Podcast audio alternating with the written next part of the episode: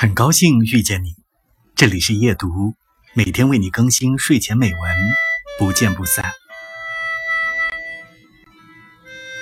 一个人成功的原因不好总结，天时、地利、人和都是谜底，但一个人失败，无外乎掂量不清自己的分量，估计不出自己的能力，以及败给盲目的自卑与自信。当我经过的人与事越来越多，目光所能触及的世界愈加广阔后，才发现，原来能靠勤奋努力解决的问题，已经是人生中最容易闯过的关卡。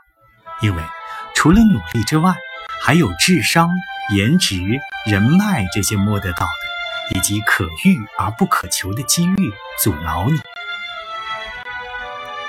节选自《愿你不再脆弱》。